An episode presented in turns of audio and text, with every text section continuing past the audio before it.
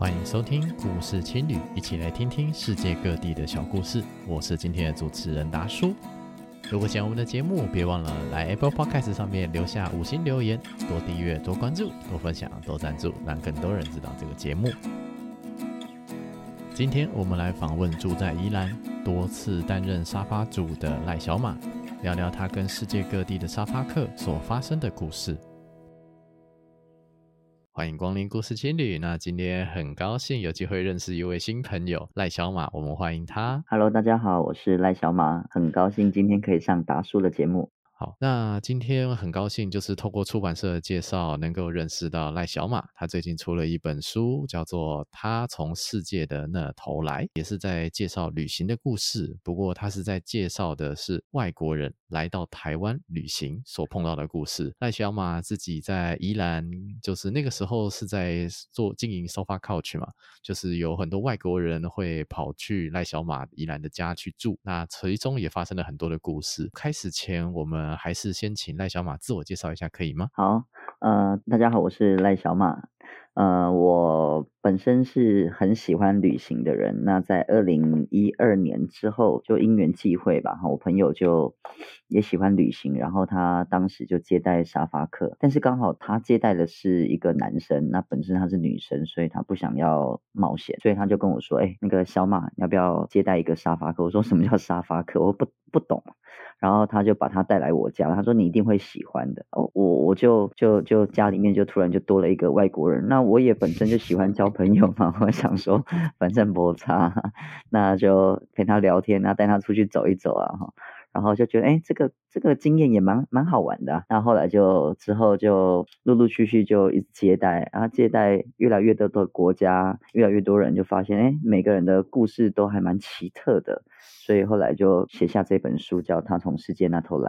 嗯，对，就是这个，我觉得这戳到了一个身为男性的旅行者的一个痛处，就是如果你是一个男生，然后你要找 Sofa Couch 的话，其实难度系数蛮高的。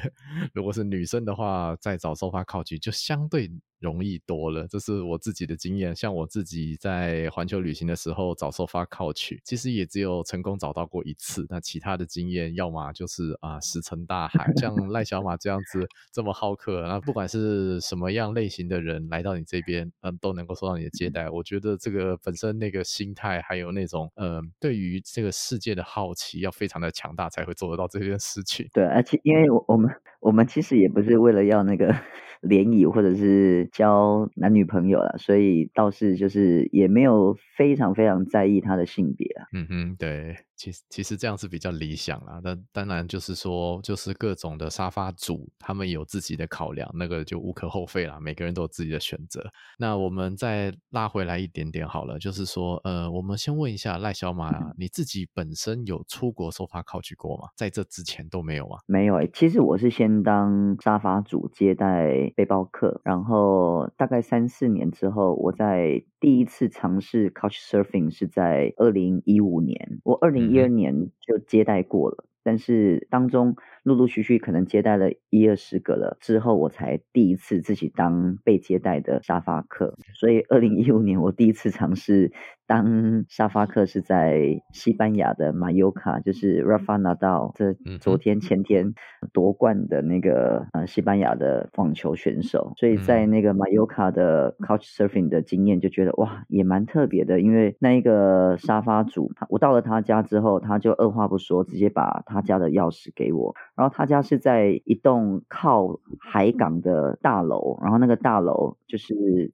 整层大概有七八间房间，他随便给我一间房间，然后他家的钥匙交给我之后，他就跟我说：“你随时要进来要离开，你都不用跟我知会，就是你在这边住的这几天，你就把这里当成自己的家。”哇，我觉得我突然变一个西班牙的好野人，所以那是我非常特别的一个 Couch Surfing 的经验，那也是我的第一次，然后我觉得经验非常好，所以我后来大部分西班牙人给我丢那个呃邀请，我几乎都会。接受这样子，就是一个互相的概念啦。就是一般来说，通常是先当沙发客，然后慢慢的变成沙发主，通常成长路径是这样子。但是赖小马这边是倒过来了。不过我等一下网球的部分我们再来聊好了，我们 等一下再来聊这个部 分。对对对，就我们先倒回去问一下赖小马，就是你开始利用网站接待沙发客的时候，那个时候网站当然就是还是不像现在是订阅制的网站嘛，现在网站就已经跟以前差蛮多的。那在那个时候你在接待沙发客的时候，你通常会看人家的哪些东西来决定要不要接这个沙发客呢？嗯，我会看他的照片，然后对对，看投不投缘，然后看他会去的地方。面不面善的，有一有一些人，他的照片，他在做的事情就超级超级特别，然后或者是他拍出来的照片就非常有艺术感，或者是非常有个性，就是不是那种普通观光客的照片，这种我就会比较有兴趣。再来是。看他去过的国家，那有两种情况会吸引我，一个就是我完全没有去过，然后我觉得很特殊的，比如说他可能在非洲的什么什么很很少见的国家待过，或者是他可能在孟加拉待过半年一年。这一种的，那另外一种就是他去过的国家当中重叠性跟我颇高的，比如说去过尼泊尔或去过寮国或待过越南，那这种的我我多多多少少也都会比较有兴趣，通常我就会接待。当然就是接待嘛，有的时候你。有的时候是一个人来，有的时候是几个人一起来，有的时候是两个人独自来，结果就不小心在同一个时间出现，这 各种可能都有，对不对？对对对 对。那你都怎么接待这些沙发客呢？呃，我我刚开始比较没有经验的时候，我会觉得他们都是从很很远方的来的朋友嘛。所以只要进到我家，我就尽尽可能的招待他们。我会煮东西给他们吃，然后骑欧兜拜带他们去附近，就是看他想要逛夜市，或是他想要看山或看海或看古迹或看日式时期的建筑，我就会尽可能的满足他们的需求。然后我还会接送他们从宜兰火车站把他们接到我家，我家在圆山。可是后来我慢慢变比较熟，呃，就是比较熟这个 Couchsurfing 的文化之后。呃，再加上自己的时间也也越来越少了，我就做的事情就会比较少。如果说我时间够，那我就做刚刚说的那一些。我如果时间不够，我真的就是顶多呃提供一个沙发，然后跟他聊聊天，然后就结束了，也没有太多的那个做太多的事情。哦，那就像人家那个西班牙的土豪哥一样，就丢了一把钥匙给对方，这是这样子吗？没有，我还没有，我还没有那么大方，我没有丢钥匙给对方，我就跟他讲几点出门，uh -huh. 几点回来这样。啊、uh,，OK OK，反正在这个这段时间内门都是开着的，这样子的概念是吧？对对对，也没有不好啦。那你都怎么样介绍自己的故乡宜兰这边呢？我我觉得好像每一个人来到宜兰的目的不太一样，有些人是真的很明确，他是为了要去哪一些景点，比如说五峰旗或太平山，或者是。是他想要去冲浪、去外澳，那我觉得有很明确目的的人，这个就就很简单，因为他可能就是真的是想要观光。但我觉得这一类的人通常都是属于经验值比较低的背包客。经验值比较高的背包客，就是那种出来半年以上的那种。我觉得通常他会来到宜兰，都不是因为他想要去什么地方，往往都是因为他可能不想要去什么地方，或者是他只是纯粹觉得想要到一个愿意接待他的人的家里面，然后就闲闲的什么事都不要做。睡到饱，然后出去附近逛一逛，感受一下那个地方特殊的文化或者是生活的习惯，就这样子。所以我，我我记得我有接待过一个呃俄罗斯的一个工程师哦，他他完全不像背包客，因为他几乎不太跟我讲话的，也不是因为他英文不好，就他就是一个蛮安静的人。然后他可以一整天都不出门，就可能花三个小时工作处理他的 事情，用电脑，然后剩下时间就睡觉，读一点书，然后就待在顶楼。他就说，在我家顶楼看那个风景，看稻田，看山，他觉得很喜欢。一天就出门，然后回来就买买个水果四五样这样。他说台湾水果太便宜了，然后就度过一天了。我就觉得哦，这也蛮酷的。这讲到一个旅行者之间的观察啦，嗯、就是说，如果真的有长途旅行过，就像赖小马可能觉得半年以上的人，他们对于旅行的定义可能就会比较不一样，就会变得是说不一定要去哪些景点，就是对于那种种呃，比方说时间有限的人来说，就会想说啊，哪个打卡景点啊，这个跑一跑，这个冲一冲啊，这个要做什么，要拍个照啊，要体验一下什么的，就会有这个目标感在。但是真的就是旅行经验值到了一个层次之后，就会变得觉得说，其实出来就是要放松，要那个享受在地生活，体验体验比那个打卡拍照片重要多了，所以就会变得像你讲的这个状态，就是真的是很接近生活，然后同时也分享自己的生活给这些沙发主，给其他的朋友，从自己活腻的地方跑去别人活腻的地方。那我们来聊聊家人好了，就是说，那你接待了这么多的沙发客，那家人有没有说什么呢？或者有没有什么样特别的变化？嗯，我我我家人就是因为我妈妈她就是很乡下的传统的女生嘛，然后没有受过什么教育，她小学没有毕业，所以她常常会觉得很奇怪，有时候来我家就突然发现啊那个阿多啊，她就会问我 啊您朋友哦。阿姨带带去狗哎，阿阿姨在冲啥？然后大概问了第三个问题，我就没办法回答，因为我也刚认识啊，我根本不知道他在干什么的，啊，或者是他去了什么地方，他来台湾是要干嘛的。然后我就会破个破，我就会那个被他被我妈发现了，说啊，你个带迄唔捌的人来烂道，你是奇怪的，点点拢带迄唔捌的人你摆厝安尼？然后他就是说，他觉得那个很危险，然后被骗啊什么什么的。那。嗯我我后来我就发现，刚开始我妈妈会很提防啊哈啊，不过她慢慢的也会觉得蛮有趣的。比如说有一次，就有一对以色列的情侣，女生是日本人，男生是以色列人，然后这两个人都留着雷鬼头。他来到我家之后，我妈就煮煮饭给他们吃嘛。嗯，那我妈就一直帮他们夹菜。那外国人可能对这个行为，他可以感受到热情，可是不太习惯。那我就跟我妈说：“你买一点个硬菜啊，你别夹个硬的好啊。”有讲阿罗让让客人那个硬菜啊哈，所以我妈就一直帮他们夹。然后后来啊，那女生在吃饭的时候，我妈就用手去摸她的雷鬼头。这个动作其实是很不礼貌、很失礼，但是我妈就是很很很天真、很好奇的那个状态。他就说：“你敢门框吗？你敢门框吗？嘿，桃木安那是别让他洗啊。”然后我就问那个日本人女生说：“你我妈很好奇，问你说这头发要怎么洗？”然后他就解释，然后我妈就又问说：“啊，这样子多久要洗一次？会不会很脏很臭什么的？”那。慢慢的这样接待的过程，我妈就会觉得说，哎，有机会碰到不同国家的人，也真的挺有趣的。所以有一次我接待了一个捷克的一个叫卢卡斯，那卢卡斯就长得高高帅帅的，那非常友善。所以我刚好我的老家有一个小庙，哦，那就庙会，我就带卢卡斯参加那个庙会。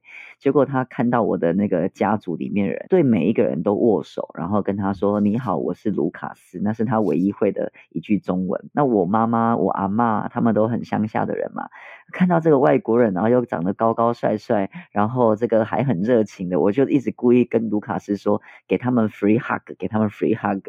然后我妈、我阿妈就都脸红，但是就觉得，哎呦，这外国人怎么这么可爱？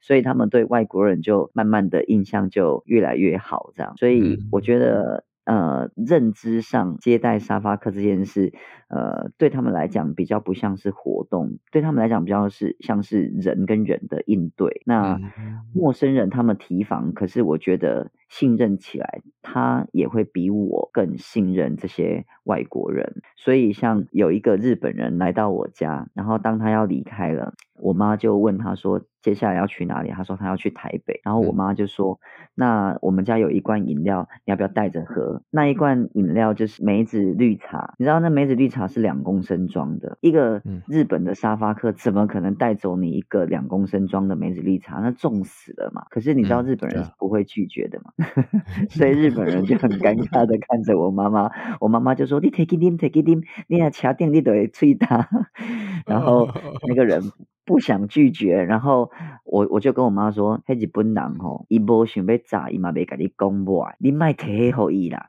然后我妈就说，你唔捌啦，人伊迄伊无讲买的是好的意思，好，他就是想要的意思。然后所以我妈就塞了一个苹果，一个香蕉，然后又有一个两公升的梅子绿茶到她的包包。然后那个 日本人就非常非常的尴尬嘛，但是他还是拿了。可是最后他离开我家的时候，我就发现那一罐梅子绿茶其实是被他拿出来，然后放。在我家的这个餐桌上的，就是他最后整理包包，他是没有带走的。哦，但是我觉得，呃，这当中当然可以看出文化差异啦，但是也可以看出，就是呃，日本人的好礼好呃有礼貌，跟台湾人的淳朴或草根其实是。不太一样的东西，那这些不一样，其实也就是我们自己的特色啦。所以我，我我妈妈她的反对或排斥，不是真的因为对人性不信任，而是她不是那么明白这些过程是什么。可是久了，她也在接受跟适应。我觉得我妈妈就很能够代表台湾的。文化或者是普遍的台湾的人的那种特性，对西方友善、好奇、主动、积极，然后不是那么的明了，或不是那么的全球化，但是其实是可爱的，然后嗯，可以受到西方人欢迎的。嗯，对啊，其实我觉得就是至少外国人来到台湾玩的话，大多数的体验应该都是蛮愉快的。大家都说台湾最美丽的风景其实是人嘛，那就是因。因为有这些人与人的连接啊，不是，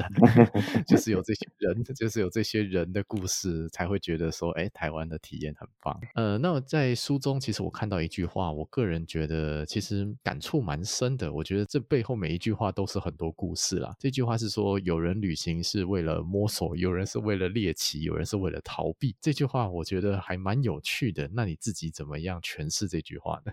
哦，因为我们接待，就是如果广义上来讲，会觉得。他们好像都是旅行的人，感觉好像同质性很高。可是事实上，他们都不是不同的个体，不同的生命，所以其实每一个人都还是。跟别人是相当相当不一样的。我觉得，呃，我接待过有一些人是好像生命很明确的，他已经很知道自己的形状啊、目标啊，然后想去哪里。可有一些人，他好像是一阵一阵风，然后他吹到一个地方，然后又吹到一个地方，就轻轻飘飘的，就没有什么没有什么目标，或者是也不太认识自己。那我觉得每每个人他他都有他自己想要看到或者是想要经历的，我觉得也没有不好。像，呃，我曾经接待一个日本人，他 二十九岁，然后一年一年大概出国一次。那他来到台湾的时候，他就刚好有一个机会，我带他到呃。我我自己本身是老师嘛，我带他到班上跟我的高中学生分享，结果学生就问他一个问题，说：“哎，你的梦想是什么？”哦，他愣在那个讲台上很多秒，因为他突然发现他不知道怎么回答这个问题。他突然说：“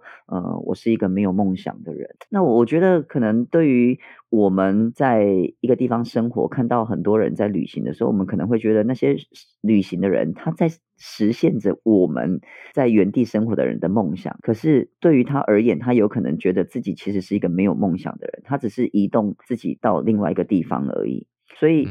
每每一个人在旅行的过程，真的他的状态完完全全是不一样的。有些人是真的很享受，可是有些人只是想要放空，或者是想要冷静，所以没有没有完全一样的旅行的人。嗯，很多人就是说会讲说很功利的想法，说旅行回来之后会得到什么？就是真的长途旅行回来之后，不一定会觉得说旅行回来会得到些什么，反而觉得只是说我们心态能够更加的成长，能够更能够愿意面对风险，而且那个就是对于自己的目标，或许搞了半天，最后还是没有很明确。不过也没有关系，至少有这个勇气面对未来，其实这已经是很大的礼物了。这我觉得这个也是旅行回来之后我自己的一个体悟吧，对吧？嗯，对。那有些是为了猎奇，这是什么意思啊？因为因为有一些旅行的人，他来到跟他本来生活环境不一样的地方，他就是想要找他不同的东西。比如说，像有一 我接待过。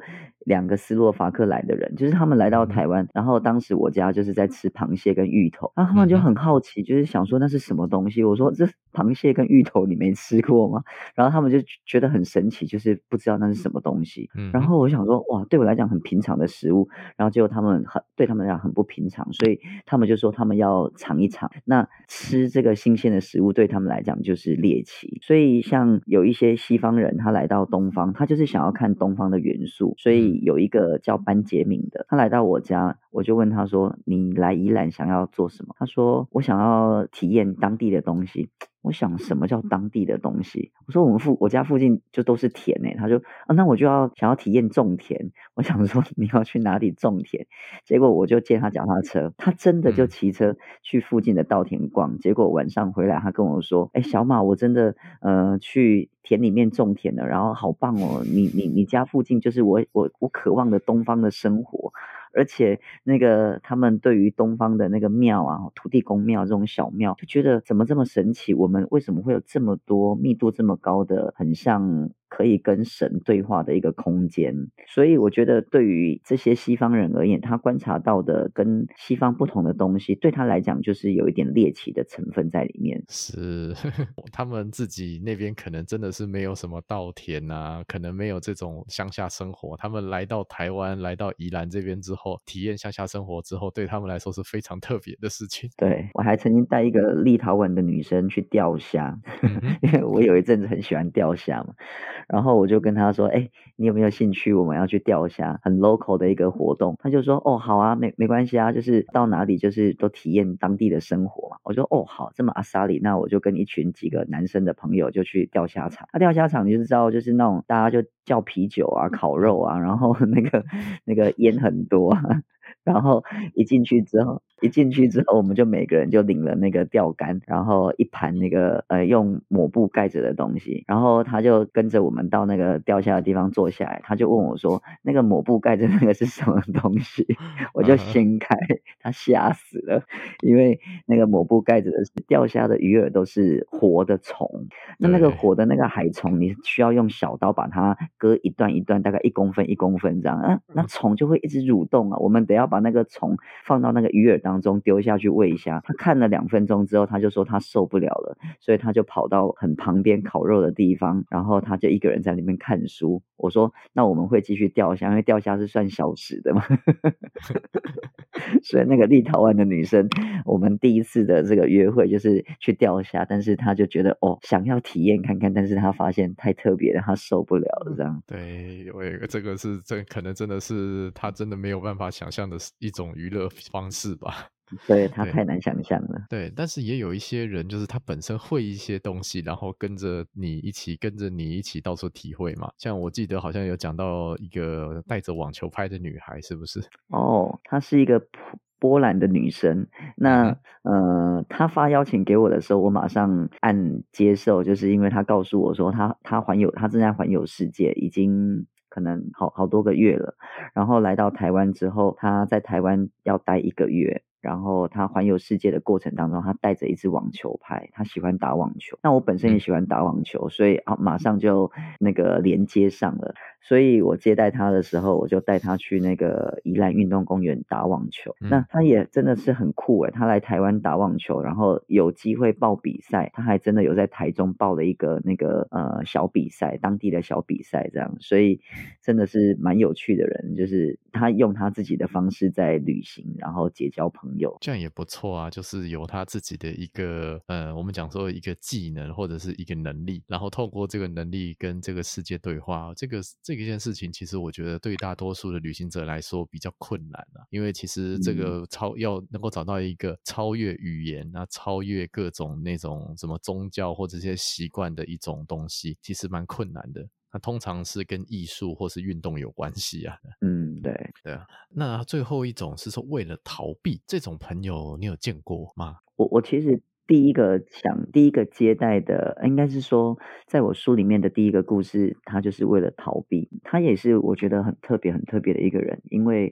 嗯，名字叫做亚伊斯，他是一个美国学艺术的大学生。可是他大学没有读完，他就跑到南极去洗碗。南极有一个呃天气的一个研究站，那那个研究站当然没有什么娱乐嘛，你就在那边洗碗，然后工作，没有钱，没有地方可以花钱啊。所以他那一年存了两万美金。他之所以会休学，是因为他觉得说他学艺术画画，他找不到为什么他要画画，没有热情也没有动力，所以他决定要。要呃工作，然后赚钱，赚了钱之后去旅行，所以他就从西方啊一路旅行到东方。但是他旅行的过程其实真的不是为了要看什么东西，所以我问他来台湾要看什么，他说他也不懂，他不知道。我说那你有没有呃做什么功课？他说没有，所以他没有任何一本旅行的书，也没有 Google 任何的东西。那我说那你要你要去哪里？他说哦，我就到不同的地方，我就会认识人。那认识人，他们就会告诉我可以去哪里。所以他手中就拿着一张有点像是星巴克的那种卫生纸画的一个小小的台湾地图，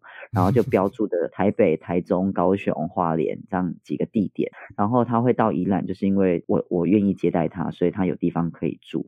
然后他到我家的时候，也就是很安静啊。刚好我爸妈来我家找我，我爸妈是住头城，我住圆山。然后我就问这个南极洗碗工，我就说：“哎，亚也斯，你要不要去头城外澳冲浪？”然后他就说：“哦，好啊。”然后就真的就跟真的跟我爸妈去头城的外澳。然后我爸妈就说：“啊，他是来台湾要去哪里？要做什么？”嗯、我就说。他就是不想做什么，所以来到台湾。因为他旅游不是真的要旅游，他是想要寻找自己吧。嗯，那我爸妈就觉得不可思议啊，这很难想象，怎么会有这样子的人啊？旅行要花钱。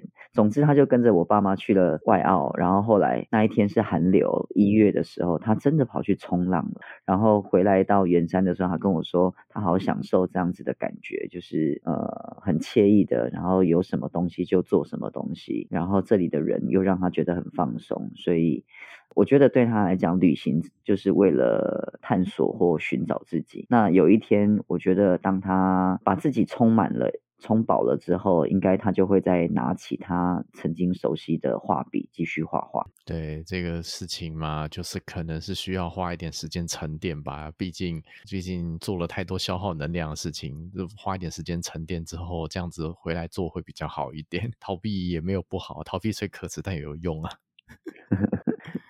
对，那你刚刚讲到很多特别的故事嘛，他有甚至有跑去南极洗碗过，也因为这件事情让你开始想要写这一本书。那在这个过程中，你有没有什么印象深刻？觉得这个人哇，这个人太酷了，一定要介绍一下。我我我觉得很多人都让我觉得很酷，比如说我讲几个好了，有一个中国来的，他叫陈晨，常州人，嗯，但是他来到我家。的时候，他是骑着脚踏车，他骑脚踏车环台，但是他特别的原因不是因为他骑脚踏车环台，是因为他其实只有一只脚，嗯，所以他另外一只脚是呃膝盖以下是嗯是装义肢的。那那个义肢他要骑脚踏车似乎没有那么方便，但是他也不觉得这是一件困扰的事情。他觉得呃既然我装了义肢，我可以骑脚踏车，那我就是想要骑脚踏车呃去很多地方旅行。所以他他跟我说，他结束台湾之后，他想要从云南骑车上西藏，就骑脚踏车。我我其实蛮蛮蛮感动的，就觉得他他的这种积极正向的这种状态，然后骑着。用的那个义肢在台湾各地旅行，然后他觉得台湾人很棒，因为愿意一直接待他。他觉得台湾人给他很多的鼓励。可是我觉得他到我家来这件事也给我蛮多的鼓励。就是当我目送他的背影，然后他脚踏车车上的一只脚是实体的，一只脚是很细很细的一个像。钢铁的一公分粗的钢铁的这样的意志，然后离开我家的社区，我觉得他他是一个呃很勇敢的，然后也很厉害的一个旅行的人，他并没有被他自己的生命或意识所限制住。对，我们当一个沙发族，其实也会从这些沙发客身上学到一些不一样的事情呢、啊。这些都是可能真的碰到才会才有办法体会的。对，也有也有一些沙发客，就是我我觉得修养或境界很高。比如说我我接待过一个叫做闵灿和的，然后他很酷诶，他告诉我他每天他都会打坐。那他来到我家的时候，其实已经很晚了。那他会讲一点点中文，可是呃，他完全没有没有展现出他的疲累，因为那一天其实我我有在带球队。排球队，我是排球队的教练。那他等等我练完球已经十点了，回到我家大概十点二十分。他就坐在沙发上，然后娓娓道来他自己的故事。然后我的沙发后面就是有一幅《兰亭集序》，他就对那一幅书法写的《兰亭集序》很好奇，希望我解释给他听。所以我就用英文把 那《兰亭集序》翻译过一遍，他就觉得很棒。为什么中文文化有这么多很这么深邃的东西？然后他就跟我说他，他他也很喜欢这些文化的东西，然后喜欢冥想打坐。结果我跟他聊到十二点半，就是结束了之后，我就很累了嘛，隔天还要上班。那第二天大概六点多起床，我从三楼下到一楼。吓死我了，因为他没有躺在沙发上，他已经像一座佛坐在那边了，然后眼睛是闭着。我不知道他已经打坐多久，但感觉已经有点入定的状态了。所以我就非常轻的脚步移动到厨房，然后煮我的咖啡，就是不想要惊扰他。然后慢慢的他自己呃意意识过来旁边有人，然后再跟我对话。我觉得整个人的状态非常非常松，感觉就是一个修行有一定程度的人。因为其实讲真的，有有过。过长途旅行的人都知道，其实旅行大概十天、二十天就会进入一个身体疲累的撞墙期。对于规划行程，嗯、然后对于很新鲜的东西，都会慢慢失去一些兴趣。可是他的那个状态竟然可以这么的松，我就觉得哇，非常非常厉害。旅行到后面，不论是生理或心理，真的会有点疲倦。那能够保持自己在一个非常放松的状态啊，这件事情，就算等我回来了，我也不觉得我真的学得会。所以这件事情，其实我也很佩服他，就是能能够到达他自己心中的一个境界吧。那我也自己分享一个我自己觉得很玄的一个故事。那个时候我是在纽约，我刚到纽约第一天，然后我住在人家那个是 Airbnb 的一个家里面。然后呢，我的室友是一个法国人，他英文还不错。他说他在中国待过几年。在那边教过瑜伽，那时候中，然后呢就开始跟我聊，而且他真的会用英文讲，像是什么道啊，或是气啊，会讲这些字，然后跟我开始在叙述一些我们讲说如何放松的一些技巧，然后再来讲说自己就是如何把自己主观的情绪跟负面的情绪分离，讲这这些一些我自己就是在旅行过程中，我一开始觉得有点难体会的东西，但是实际上我觉得长期看的话，他讲的其实是对的，这些东西是。是理论上是做得到的。那到这些讲完之后，就是隔天嘛，就是想说，哎，那个早上起来，或许跟这个室友打个招呼，这个人居然不见了，这个床就干干净净的。你确定他是人吗？昨天我到底碰到了谁？我到现在还是觉得很神、很玄的一件事情。你赶快回想，你跟他对话的时候，他的身体有没有影子？对，到现在还是觉得有点有趣。那 OK OK，那我们再拉回来赖小马这一边好了。就是说，呃，你毕竟接受了那么多沙发客，也为也让你就是接触到许多不一样的人。那当然，大多数的经验应该都算是愉快的嘛。那你自己心中有没有觉得啊，最觉得印象最深刻、觉得最愉快的故事呢？你自己觉得？嗯，其实很多都我都蛮喜欢的。如果是嗯有见过面的，因为我其实也有沙发客是没见过面的。所以我也等一下想分享没见过面的。那其中有见过面的这些人当中，我觉得有一个人我蛮欣赏的。那个人他的名字叫伊利亚，伊利亚他是白俄罗斯人，他来到我家的时候年纪大概只有二十一岁。可是他已经来东方，就是来中国或台湾，总共三次了。嗯哼。而他第一次十九岁来的时候，他是从陆路来的，就是从白俄罗斯，然后火车、公车一路这样走到中国的北京。我就觉得这个人很特别，因为他来到我家，他或多或少可以讲一点中文了。然后 他跟我说，他想要煮那个那个白俄罗斯的一种马铃薯饼给我吃。那我就说好啊。那一边吃的过程，他就讲一些。白俄罗斯的故事，我感觉他就是一个很天真、很清纯、很很单纯的一个大学生。可是他又让我觉得二十一岁的灵魂当中有很成熟的地方，比如说他可以很冷静的处理自己的孤独。他来到我们家的前一个晚上，他自己一个人在花莲的南滨公园的海边，用漂流木搭了一个帐篷，然后他去捡了那个废弃的那个布，搭在他的那个帐篷的上面。那想当然了，那个帐篷根本没有遮雨或者是挡风的效果，然后但是他就是躺在那个地方。他说晚上他寂寞的时候，他就弹乌克丽丽给自己听。是，我觉得天哪，这是多浪漫的一个画面啊！怎么会有一个二十一岁的西方人，然后在一个花脸的海滨听着这个太平洋的浪声，然后呃看着满天的星光弹乌克丽丽给自己听。然后早上醒过来的时候，他是因为有一只螃蟹爬到他脸上，然后把他这个吵醒了，所以他就。画了一幅画，就是自己睡在那个海边，然后螃蟹爬到他脸上。结果我就说：“那你可以借我看吗？”就他把他的那个画摊摊开来，我吓一跳，这不是普通人的画啊，这感觉是一个画家，而且是已经有一个自己的画风了。他说他来台湾就是想要学呃艺术，那他已经是很成熟的这个创作了，所以他没多久吧，可能隔一两个月，他就传讯息跟我说他在台南开了一个画。展，然后后来离开台湾之后，他又跑到日本去学日文，然后又在日本开画展。那他的故事我觉得很难写，是因为，嗯。这个人我太喜欢了，因为他太有趣了，而而且对人又非常的友善亲切。可是我不知道为什么，我总感觉到他有一种很成熟的灵魂。后来，嗯嗯、呃，我就读到有一本书叫《乌克兰》啊，就是跟那个白俄罗斯或乌克兰有关系的，叫做《车诺比的悲鸣》。他是一个战地记者，他在写呃写车诺比相关的一些核灾问题。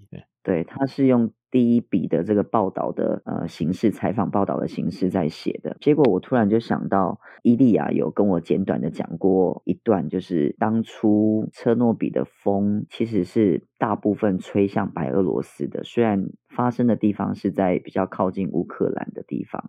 嗯。所以我突然间就想到了一件事，就是如果我用年纪来推算的话，白俄罗斯的首都明斯克在。伊利亚小时候长大的过程，其实是充满着各式各样核灾之后的人，他有可能是幸存的人的家人，或者是有可能是幸存的人，但是他受到受到核灾的波及。也就是说，白俄白俄罗斯的人有有一一个集体的历史是车诺比，那这样的一个意识，一定或多或少在每个人的生命当中都有一些苦痛或者是悲伤，所以我才。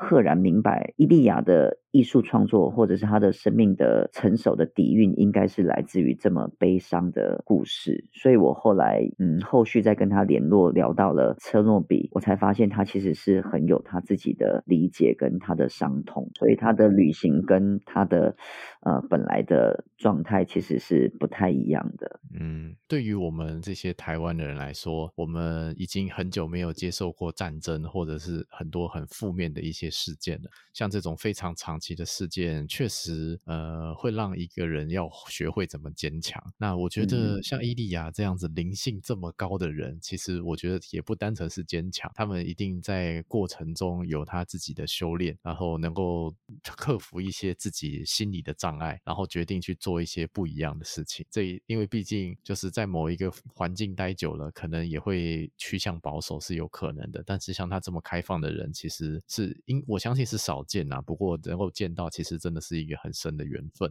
嗯，对啊。那还有一，那你前面还有讲一个是说沙巴克没有见过的，是什么样的状态啊？因为我从二零一二开始接待嘛，那二零一五一六是高峰，几乎每个礼拜都会接待。嗯、那到了呃我自己结婚之后，我我其实接待就比较少了嘛。嗯、那有了小孩之后，接待其实就更少了。但是在二零一九年吧。二零一九，我记得十二月好像在中国的武汉就有疫情了，然后二零二零的一月，台湾好像就有那个边边境就有管制。那有一个从。呃，爱尔兰发过来的讯息，她是波兰人，但是她在爱尔兰工作，一个女生，她跟我说她想要呃住在我家。那因为她在跟我聊天的过程，发讯息的过程，她非常非常有诚意的先完整的了解我。然后又把他自己很完整介绍过一遍，然后我觉得这个人天啊太酷了吧！就是他他他电影是从卓别林时代，然后各国，比如说包括台湾，他牯岭街少年杀人事件啊、悲情城市啊这些电影，他都如数家珍。也就是他、哦、对，对电影咖，然后所以他的旅行是很深刻的。他说他会找到我，也是他觉得我是一个很特别的，可以跟他聊的对象，所以他想要来我家，不是为了借助一个空间，而是他想要认识我这个人。那我想说，这就是我觉得 Couchsurfing 最最好、最厉害的地方，因为让两个特质可能接近的人有机会碰面了。然后超越语言的隔阂，所以我我就很爽朗的说我会接待你。可是到了一月，他是二月要来我家。那到了一月、二月的时候，疫情好像越来越严峻。然后我们那时候对疫情也没有什么认识，所以我觉得，因为他是从香港过境要来台湾，那我觉得他旅行很久了嘛，又从中国香港，然后我就会有点担心嘛，我怕我有小孩，所以我就跟他说，因为我有小孩，所以。我可能没有办法接待你了，可能呃很抱歉。然后他就跟我说：“你不再考虑看看吗？” 我就说：“真的很不好意思。”他说：“我全程都有戴口罩。”我说：“呃，如果我是一个人的话，我一定会接待。但是我现在有小孩，我不能冒这个险。”是，对。然后他就跟我说：“好，那呃，他可以明白我做的决定。”呃，但是他还是会跟我保持联络，因为他相信有一天我们一定会见面，不可不管是在台湾，或者是是在呃波兰，或者是在爱尔兰。后来确实离开了台湾之后，我们都有用 Line 啊，不是用用 WeChat 保持联系。呃，六七月的时候，他们那边就变得严重严重了。然后我记得他就跟我说，他们那边买不到口罩，那我就从台湾寄了口罩过去给他。哦，那运费比那个口罩还要贵哦。那当时我记得邮政人员就问我说，你要寄到哪里？那寄到爱尔兰就很麻烦，填了很多资料。他就问我说他是谁，然后他就说是你家人吗？我说嗯，不是，嗯，是你是你什么朋友吗？我突然也想说，哎，朋友吗？其实我们没见过面，但是是朋友吗？然后我就想到他跟我讲过的一句话，他说，呃，每次他跟我聊天，他都觉得我好像很懂他，然后他很少可以遇到这样子的人，他觉得我是他的 soul mate。然后我突然很很很想对那个邮政人员说，哦，他是我的灵魂伴侣。但是 这件事实在太搞笑了，所以我就跟他说，好，是我一个远方的很好的朋友。然后他就说，哦，好，那就帮我处理那个邮务。所以到现在，我们呃一两个礼拜都还是会传讯息，互相问候。然后他还是会分享呃，比如说最近分享《马的多重宇宙》电影啊，他他观看的这个心情啊，还有波兰有很多呃乌克兰的难民啊，他觉得战争离他的国家很近啊。所以我我觉得虽然没有见过面，可是反倒呃比其他更多接待过的人都有更多后续的联系。所以这是我觉得 Couchsurfing 对我来讲很。特别，没有见面，但是是很好的朋友。嗯，对你这个状态，其实算是网友吧，可以这么说。可以，我觉得最最简单的说法，只能这样子定义了。对啊，不过确实在人的生命中会有碰到各种需要道别、道谢、道道爱，然后道歉，然后道这些东西都是需要学的。那你跟他之间就是一个很特别的缘分，都好像都不属于这几，不属于这些说，不属于这上面这几类这样子。对啊，那当然，现在也小孩子也都两三岁了，也应该也就是算是比较大一点点的啦。他可能还没打疫苗吧？现在的话，对，还没，还没，小孩还没有打。我可是我我我跟我的小孩都确诊过。对对对，呃，小孩现在应该都还好吧？对啊，对，都还好，都还好。那就那等于就免死金牌了嘛？还是可以这样讲嘛？就是，那就像这本书里讲的，他从世界的那头来，就是有很多人来到你的家。家里面，然后受到你的招待，有经历了很多事情，然后也发生了很多的故事。那有没有一些故事是没有写在书上的？然后当时是为什么选择没有写在书上？嗯，有一些故事写下来是有可能刚好那一阵子我有空，然后 我就把它记录下来。因为其实这些书通常大部分都是在我小孩睡着了，然后。我工作结束了，大概可能十一二点的时候，然后我起床再把它写下来的。嗯。但有时候可能真的很累了，那一两个礼拜的期间我没有办法书写，所以就遗漏了。那遗漏了久了，就会觉得，毕竟写作跟认识人交流不太一样，因为写作还是希望每一个故事都是独特的，然后。呃，写到后面就会希望那些故事是写作的手法也是跟前面是不一样的，所以呃，有一些人他还没有被我想象成可以经营成什么样的故事或写作手法的时候，然后我的生活就又太忙碌了。就有可能没有留下来，所以有两个人，呃，有一对情侣吧，乌克兰人，他们当时来到宜兰是很酷哦，就是他们就花很多时间走路，然后在宜兰的过程都穿着两，一人穿一条他们自己手工做的裤子，然后那个裤子的颜色就是 乌克兰的国旗的颜色，你感觉好像穿着一面国旗在身上走路。非常的抢眼。那当时我对乌克兰的认识非常非常少嘛，所以我我没有办法接待他们那时候，所以我就跟他们说，我想要跟你们见面，然后请你们吃饭。所以我带他们去宜兰，当当时有一个乌克兰人开的餐厅，然后又带他们去我呃任教的学校的班上。那学生很调皮啊，很很特别，就是呃用那个 Google 嘛哈，就查了乌克兰语，所以他们一进去就有学生用乌克兰语呃念了一段欢迎他们的那个的的文字，所以他们也很开心的就介绍乌克兰。然后介绍他们的旅程一年多了，然后呃他们在在在干什么这样，我我就觉得，因为乌克兰是我我也很好奇，觉得很陌生的的地方，所以应该要写下来。可是当时我我找不到一个呃完成故事的一个契机，所以后来就没有写下来。那像这一类的呃，我觉得其实是有不少了，因为也有以色列人啊，或者是也有。哥伦比亚人啊，就是就是都有一些厉害的故事，但是呃，我没有办法把它经营成成文章。那久了，其实就会忘记那个对话，所以我觉得我也不想要虚拟或虚构那些太多想象的东西。毕竟这些故事都是他们真实发生的。那我想忘记的就就随缘吧，所以我就没有把它写下来。嗯，没有关系啊。其实我觉得，就是写了这本书之后，让不知道。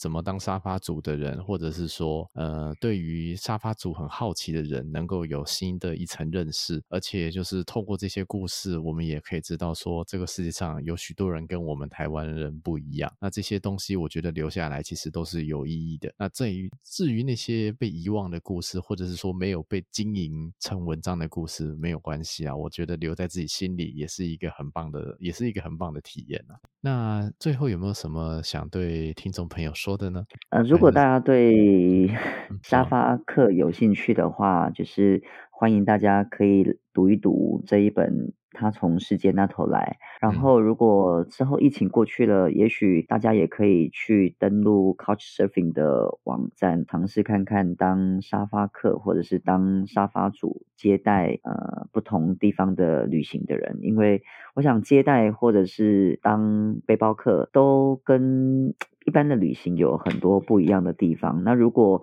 勇气还没有具足或条件还没有具备的话，也许就可以先。